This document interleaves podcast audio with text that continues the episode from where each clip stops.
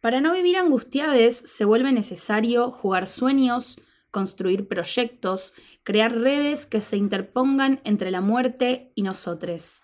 El deseo es enemigo de la muerte.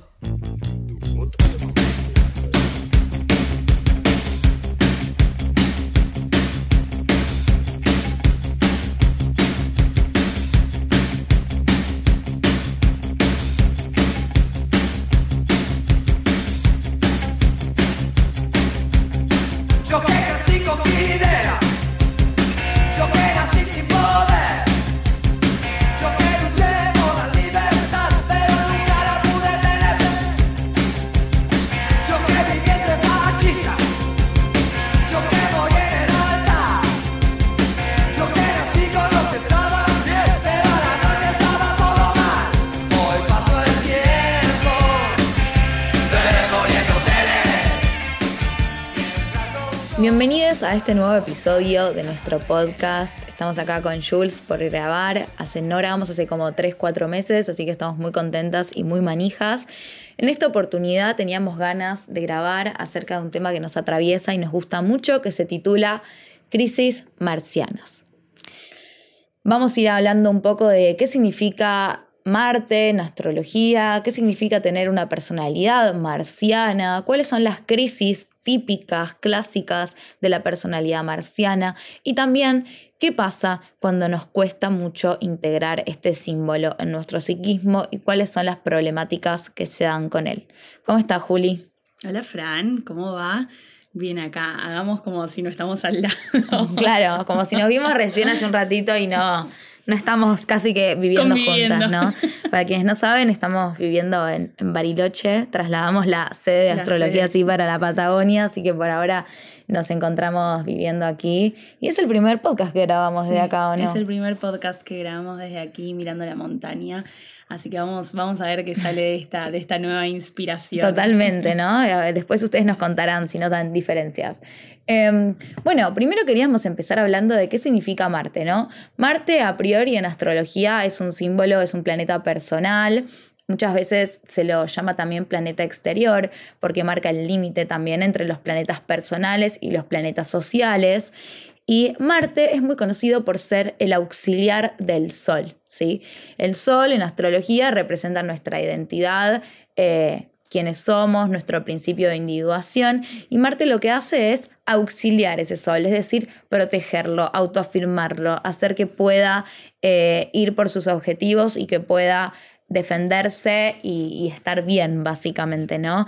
Eh, hay muchos auxiliares del Sol, de todas formas, ¿no? Todos los que son los planetas interiores, como por ejemplo Mercurio, Venus y Marte, esos tres planetas son todos auxiliares, ¿no?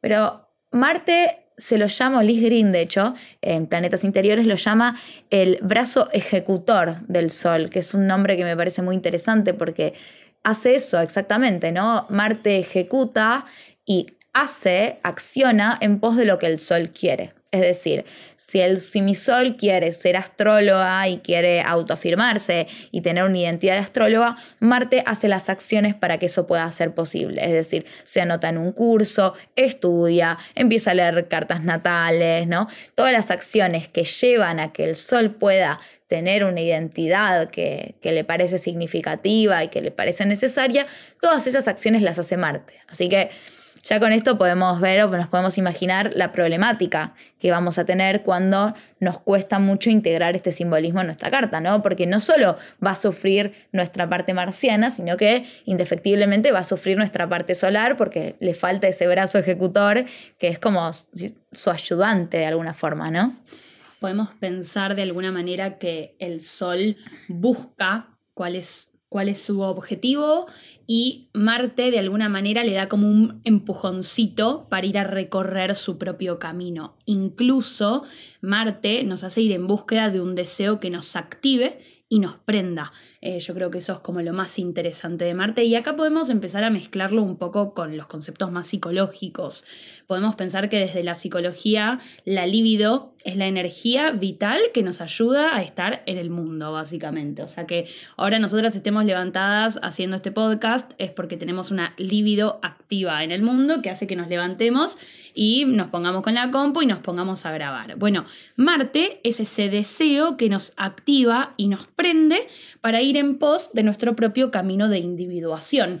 El Sol es el camino de individuación, Marte es el brazo ejecutor que nos ayuda en principio a encontrar un deseo y activar ese deseo, básicamente, ¿no? Entonces, en algún punto, Marte es un símbolo en la carta natal que nos habla de ser una energía, en verdad, un planeta que es promotor y va hacia la conquista. Entonces, esto es una de las grandes características marcianas, la promoción hacia, eh, bueno, un deseo o, tener ganas de algo mm. también, ¿no? Ahí lo podemos relacionar con el primer textito que pusimos al principio del podcast, que habla un poco de también conceptos psicológicos como la pulsión de vida y la pulsión de muerte, ¿no?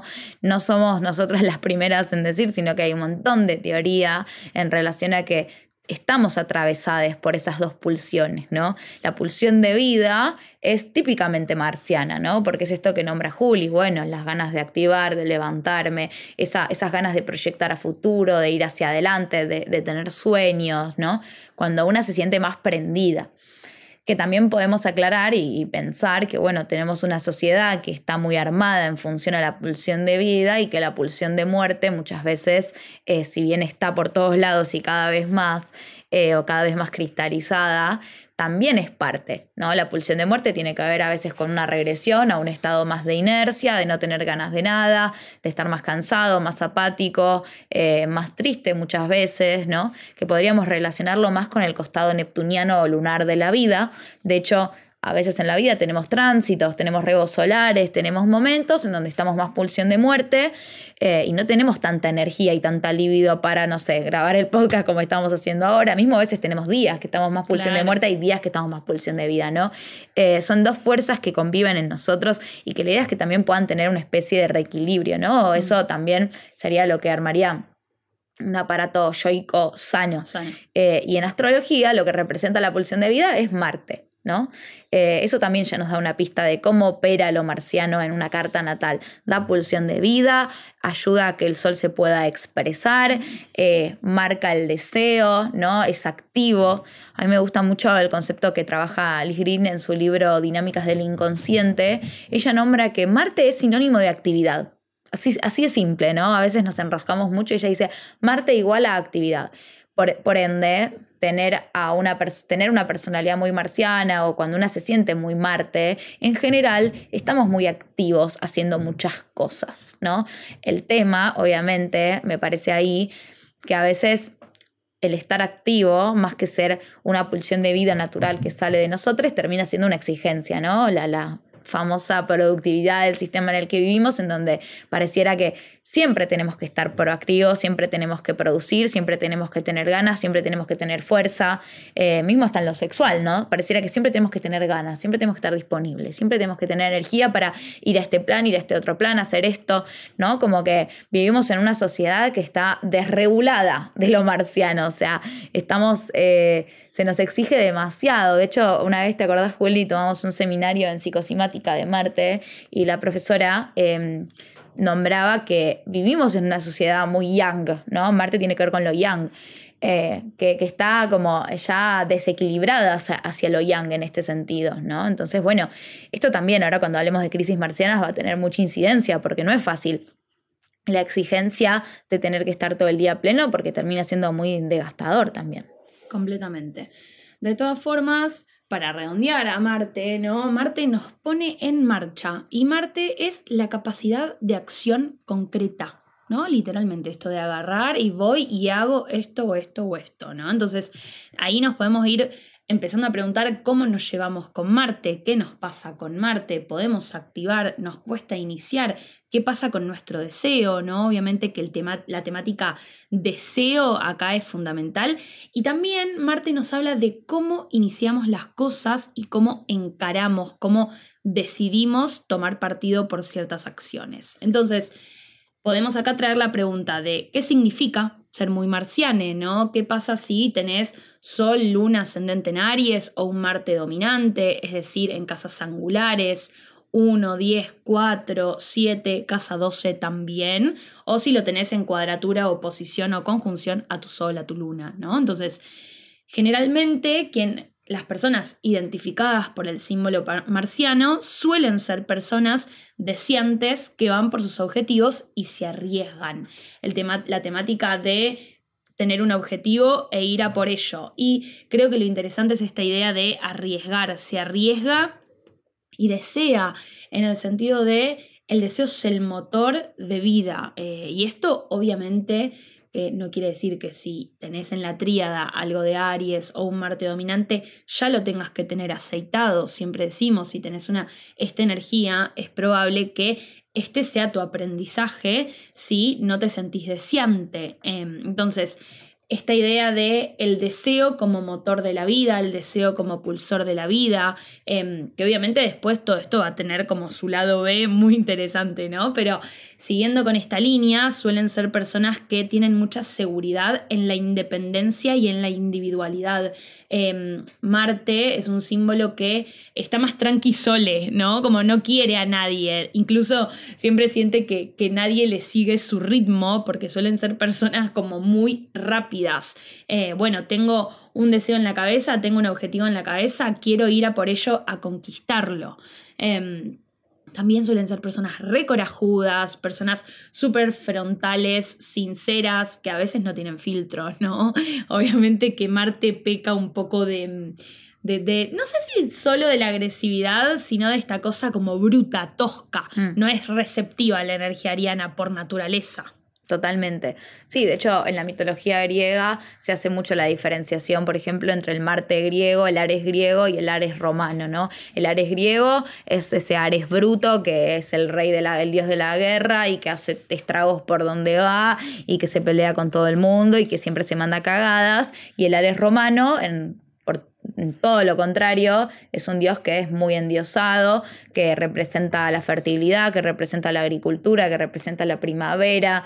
Me parece muy interesante hacer esa distinción, ¿no? Porque si no trabajamos con lo marciano de forma sana y de forma terapéutica, muchas veces nos volvemos personas que de vuelta estamos todo el día a mil, sin parar un segundo a repensar qué estamos haciendo, eh, somos brutos, no nos, no nos replanteamos nada, porque a veces también hay algo para mí ese es un problema central de la personalidad marciana, ¿no? El, hecho de, bueno, sí, soy muy activo, buenísimo, entonces estoy activa todo el día, ¿no? Que es algo que le pasa típicamente, por ejemplo, a la luna en Aries. Pero no para un segundo a reflexionar, ¿no? Em, de hecho, totalmente, hay una frase ahí que me parece muy linda también, que tiene que ver con que para hacer una acción y para que esa acción sea dentro de todo asertiva, primero tengo que premeditar, bueno, de dónde viene esa acción, ¿no? O, mismo también que esa acción esté, de esté en concordancia con mis valores, con lo que para mí es correcto, con lo que para mí está bueno, ¿no? Y muchas veces la típica personalidad marciana realmente no tiene esa capacidad de frenar, a repensar, a reflexionar para dónde está yendo, porque no es lo mismo hacer mil cosas todo el día que decir, bueno, mi deseo es este, me direcciono, me ordeno, ¿no? Eh, concentro la energía porque de hecho algo también muy común y muy de la crisis marciana es terminar eh, muy pasado de rosca, hipersaturado, con ansiedad, ¿no? Porque no, no hay posibilidad de permitirse esa pausa. Pensemos que Marte tiene que ver con Aries y que después de Aries viene Tauro, ¿no? Que Tauro trabaja inevitablemente con la necesidad de parar, de registrar las necesidades básicas, de ver qué necesito, que necesita mi cuerpo, si lo que estoy haciendo está en concordancia con lo que para mí es válido, que me parece una pregunta re importante para hacernos hoy en día, ¿no? Como si lo que hacemos tiene algún tipo de coherencia con nosotros mismos o con el mundo en el que vivimos, ¿no? Y a veces Marte va tan rápido, va a una velocidad a la cual es imposible replantearse eso. Y además va a una velocidad a la que también después se termina estroleando contra, la pared, porque es como ir a 160 o 170 en la ruta. Em, Te la vas a poner a Claro, sí, sí, baja un poco la velocidad, ¿no? O, también, bueno, aprender a frenar. Me acuerdo que una vez mi, mi, psicóloga me decía una frase que siempre me quedó. Ella me decía: si vos querés ir a Luján en un caballo y no paras nunca a darle ese caballo agua y a que descanse, el caballo en el medio del camino se te muere o se te. no sé. Eh, para y no puedes seguir avanzando. ¿No?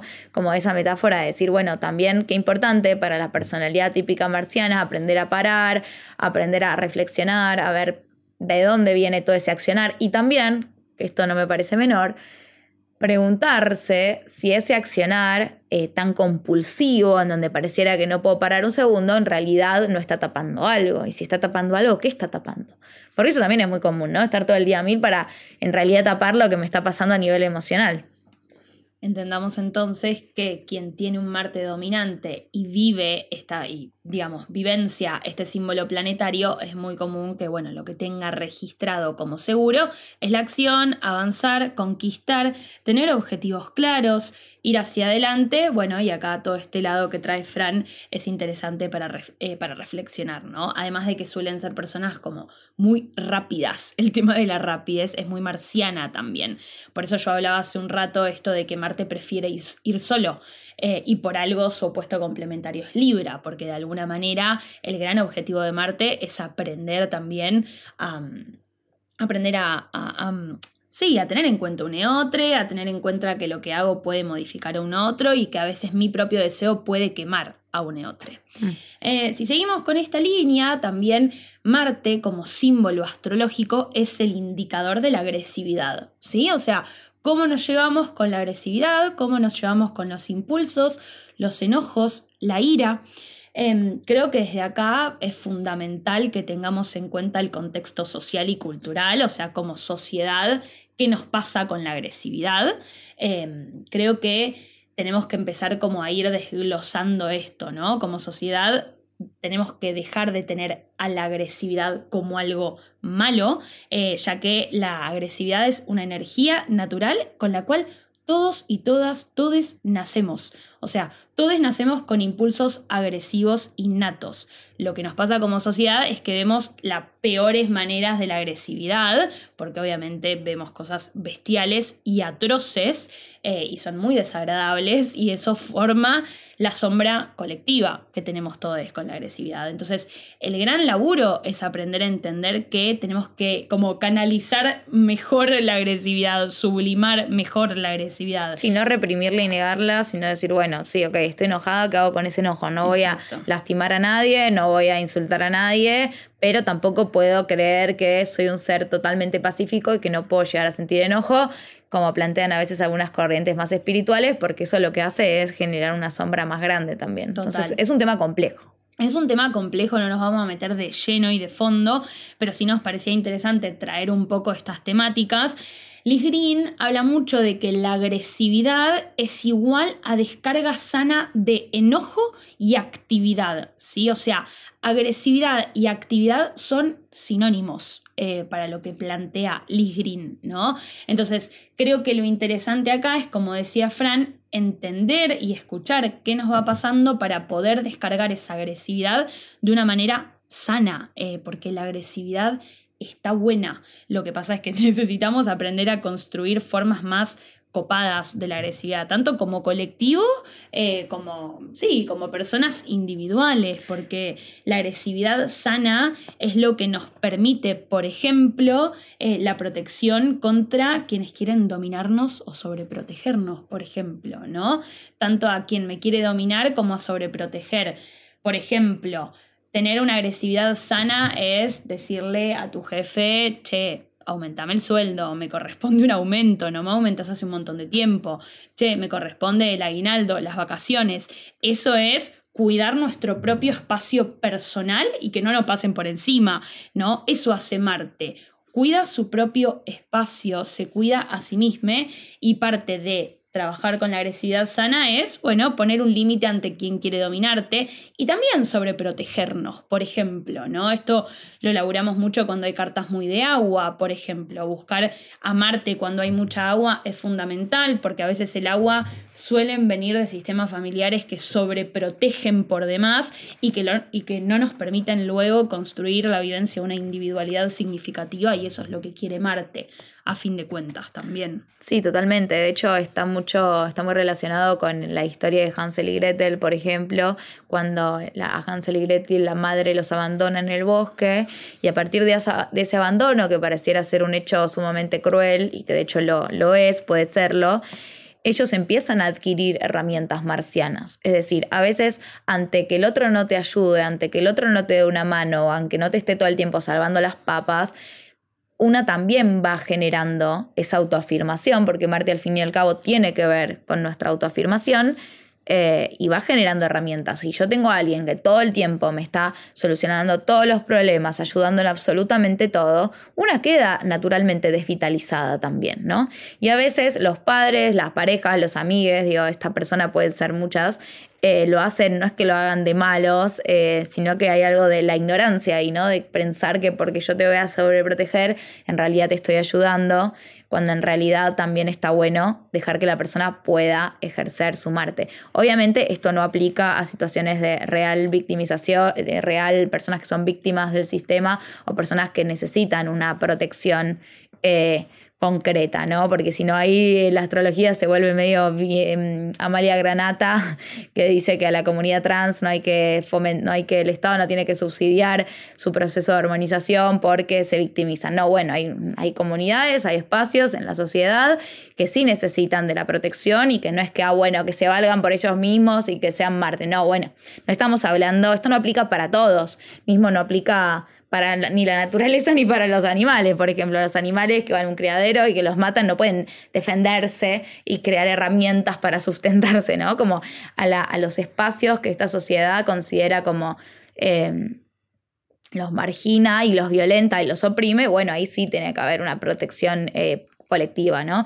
Pero estamos hablando para personas que eh, no, no necesariamente tienen estas condiciones y que necesitan también poder psicológicamente generar esta defensa de la propia individualidad y también poder generar sus propios recursos, porque hay algo de eso que también eh, es muy válido a nivel personal, cuando una hace algo por sí misma, ¿no? Cuando se te rompe el calefón en tu casa y no, no, no necesariamente viene a arreglarlo, sino que decís, bueno, pará, ¿qué pasa si lo arreglo yo? Y lo arreglo yo. Eso lo que termina dando es como una especie de de autoestima personal, al fin y al cabo, ¿no? Que también es muy necesaria para tener un psiquismo sano. Entonces, en eso, a esos casos nos referimos, ¿no? Cuando hablamos de, que también a veces la sobreprotección termina siendo totalmente eh, mala o ineficiente para, para que esa persona pueda sentirse bien, básicamente. Y desarrollar su individualidad, ¿no? Em, ¿Qué pasa entonces con una persona que no puede vivir a Marte? ¿No? ¿Qué pasa? Porque acabamos de hablar eh, hace un toquecito de todo lo que es, bueno, si yo estoy parada desde Marte o cuáles son mis aprendizajes si yo tengo un Marte dominante. Bueno, ¿qué pasa si de repente no tengo fuego? ¿Qué pasa si mi Marte está en una posición más compleja en mi carta natal. Bueno, puede ser que todo esto justamente cueste un montón. Sí, puede ser que si yo no tengo laburado a Marte, mi propia individualidad sea un tema. Puede ser que siempre esté contemplando demasiado a lesotres y me cueste mucho escucharme a mí. Puede ser que ponga en jaque mi propio deseo en pos de estar para un eotre, más todavía si sos mujer o disidencia, que siempre nos dijeron que nos teníamos que adaptar a los deseos de las demás personas eh, y no escuchar el propio, ¿no? Mm, Creo que también es como súper revolucionario decir como, no, no tengo ganas, esto no deseo, no tengo ganas de hacer esto. Marte es la capacidad de decir, no, no tengo ganas no lo deseo. Y eso es poner un límite sano también. Em, por eso Marte, eh, si, si te cuesta en realidad trabajar con Marte, puede ser que poner límites sea algo que te cueste, puede ser que te cueste un montón enojarte, eh, que el enojo sea un tema, ¿no? Ya sea porque o no me enojo nunca y cuando me enojo me enojo un montón o porque me enojo demasiado y no sé gestionar ese enojo de una manera sana. Bueno, Obviamente nada de esto tenemos una respuesta ni una solución, ¿no? Es como acá venimos a plantear ciertas problemáticas que presentan los símbolos astrológicos y que nos invitan a construir y luego tendremos que ver, bueno, cómo interpela a cada uno este símbolo. Totalmente, de hecho también una problemática muy común en las personas que no logran eh, que no logramos también, porque a todos nos pasa, también no es algo que sea estático, sino que capaz en algún momento de mi vida me sentí súper marciana con esto reactivo y en otro momento sentí que me costaba mucho más poner límites, ¿no?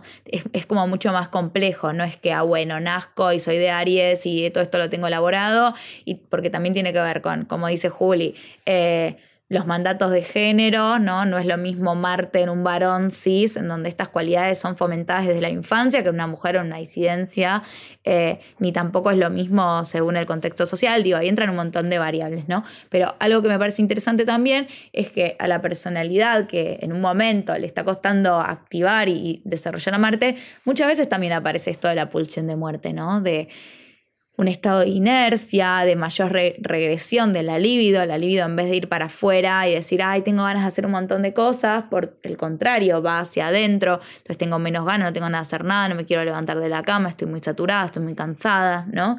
Eh, hay un montón de, variables ahí que tienen que ver con eso, ¿no? Con las no ganas de vivir, ¿no? Sin llevarlo a algo como algo diagnosticado patológico, que ahí ya es, otro tema. Eh, no nos meteremos en eso en este podcast también aparece eso, ¿no? Y está bueno hablar de que, bueno, pasa. No siempre tenemos ganas de hacer un montón de cosas, no siempre podemos poner límites, a veces nos cuesta, porque si no, termina siendo un mandato más, ¿no?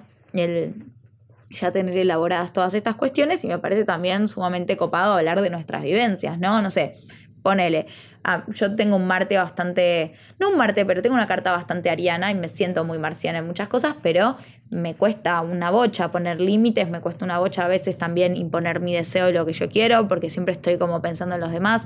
Entonces, hay contradicciones en todo esto, ¿no? No es algo lineal, digo, algunas cosas me pueden costar, otras me pueden no costar, ¿no? Nosotras siempre hablamos de que, bueno, lo interesante de la astrología es que abra y que, que otorgue cuestionamientos y posibilidad de repensar las cosas, ¿no? Y capaz estará Le Virginiana escuchando del otro lado y pensando, bueno, pero no sé, no entiendo nada, ¿no? Necesito orden, necesito que la astrología me diga una forma y que esa forma vaya a ser así. Bueno, no, no es el lugar la astrología para eso, eh, o al menos la astrología que estamos todos eh, queriendo hacer en este momento, ¿no? Porque el condicionamiento y el reduccionismo en la astrología eh, no, no funciona, no, no lleva a lugares copados, la verdad.